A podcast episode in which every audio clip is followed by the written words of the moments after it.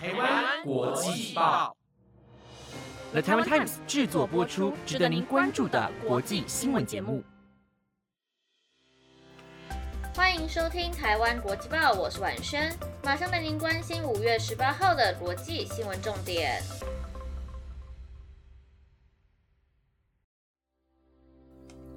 各位听众朋友，晚安！今天的新闻会告诉大家，芬兰跟瑞典正式申请加入北约了，以及印度禁止小麦出口会造成什么样的影响呢？最后就是美国竟然举办了 UFO 的听证会。如果你对今天的新闻内容有兴趣的话，就继续听下去吧。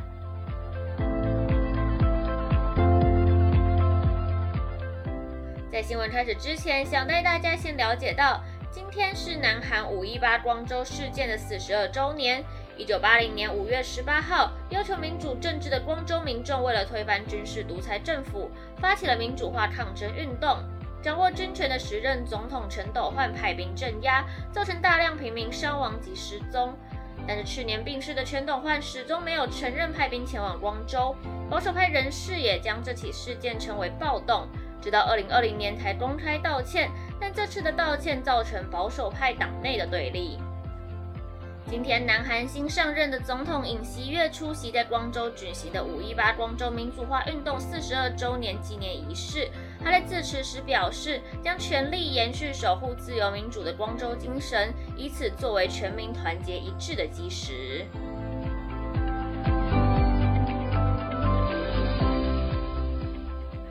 接下来就进入今天的新闻重点。新闻首先带大家持续关心加州教会的枪击案。昨天嘉义有跟大家提到这起案件的来龙去脉，而今天美国加州橘郡检察官史毕则表示，将以五项杀人未遂罪名、四项非法持有爆裂物罪名以及一项持枪谋杀罪罪名起诉凶嫌周文伟，他有可能会面临死刑。根据路透社的报道，史毕则告诉 CNN，周文伟当时携带一些类似汽油弹的爆裂物、十五个装满九毫米子弹的弹夹以及两个半自动武器前往行凶地点。周文伟的行径已经构成法律上定义的事先埋伏，因此有可能会加重他的刑罚。台湾驻洛杉矶办事处证实，现有的线索指向周文伟犯案的动机是出于对台湾的仇恨，因为他自认为自己是中国人。而周文伟目前被关押在橘郡的中央监狱，不得保释。若是被定罪，可能会处以终身监禁，且不得假释，或是面临死刑。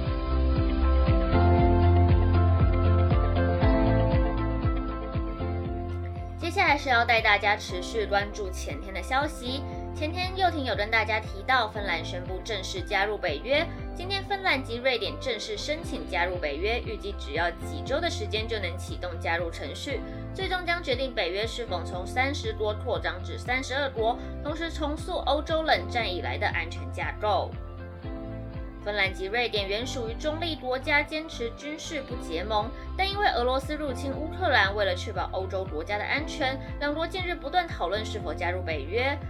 瑞典总理安德森表示，两国共同加入北约，不但会增强北约的防御能力，也能让北欧波罗的海区域更加安全。但对于芬兰及瑞典的加入，土耳其并没有采支持的态度。土耳其总统埃尔段指控，两国并没有采取明确的反恐怖主义立场，且对于土耳其实施制裁。但芬兰及瑞典并不担心，他们仍对于土耳其的支持保持着乐观的态度。北约秘书长史托滕伯格认为，芬兰及瑞典的申请是历史性的一步，并表示盟国们将开始考虑下一阶段的步骤。美国总统拜登也支持两国加入北约。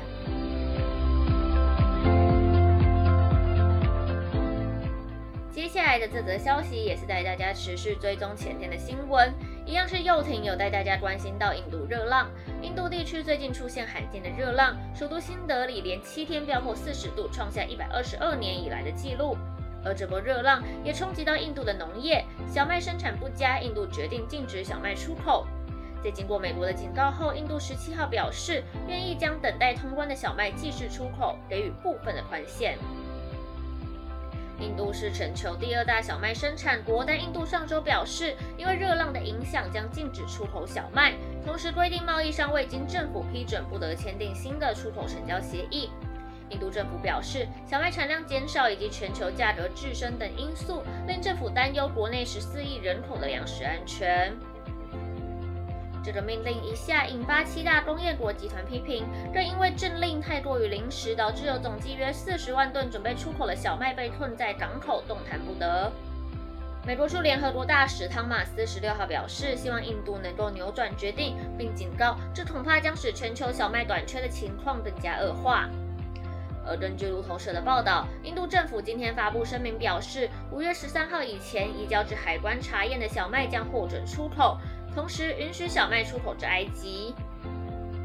在印度宣布出口禁令后，小麦价格十六号飙升至历史新高。在当天欧洲市场开盘，小麦价格要升至每公吨四百三十五欧元，约新台币一万四千元。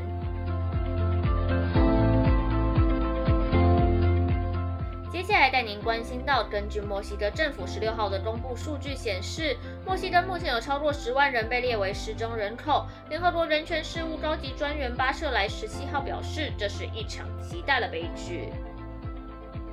墨西哥内政部失踪人口登记可以追溯到一九六四年，每年都会做定期的更新。而墨西哥这些年来与毒品有关的暴力事件急剧上升。过去两年失踪人口已经从约七万三千人增加到超过十万人，男性更占据了百分之七十五。与二零二零年相比，二零二一年墨西哥失踪移民案件增加了将近四倍。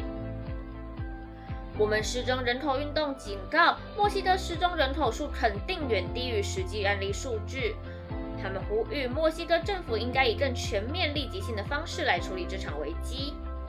巴舍莱也提到，墨西哥甚至全球社会应该终结这些侵犯及践踏人权的行为，并维护受害者获得真相、正义、赔偿和保证不会再受害的权利。新闻的最后带您关心到，美国十七号举办半世纪来首场不明飞行物 UFO 听证会。其中一名美国国防情报官员提到，过去二十年来 UFO 事件的通报增加，国防部立志于厘清这些幽浮的起源，但许多超出政府解释的能力范围。美国海军情报局副局长布雷告诉众议院安全小组，自两千年代初期以来，越来越多未经授权和不明的飞机或物体出现在军事控制的训练区、训练场以及其他的指定通域。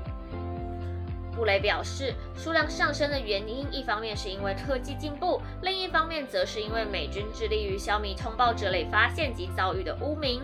他也提到，国防部在这类现象的背后，并没有侦测到任何东西可能会暗示它是来自于非陆地的，但他并未否认有这个可能性。在这场听证会中，布雷和国防部主管情报与安全事务的副部长穆特里在形容国防部 UAP 任务小组工作内容的用字遣词上十分谨慎。而主持这场听证会的民主党籍印第安纳州联邦众议员卡森提到，这很有可能造成国安的威胁，必须以这个眼光看待不明的飞行物。美国空军自1969年结束没有定论代号蓝皮书计划的 UFO 调查计划后，这类的议题就再也没有召开过国会公开听证会。以上是今天的新闻内容，本节目由了台湾 Times 制作播出，感谢您的收听。各位听众朋友，晚安！大家这礼拜过得如何呢？想跟大家说声抱歉，晚生这礼拜一直在流鼻涕，我可能播报的时候鼻音会很重，大家要多多见谅。同时也提醒大家要顾好身体哦。我是晚生，我们下周再见，拜拜。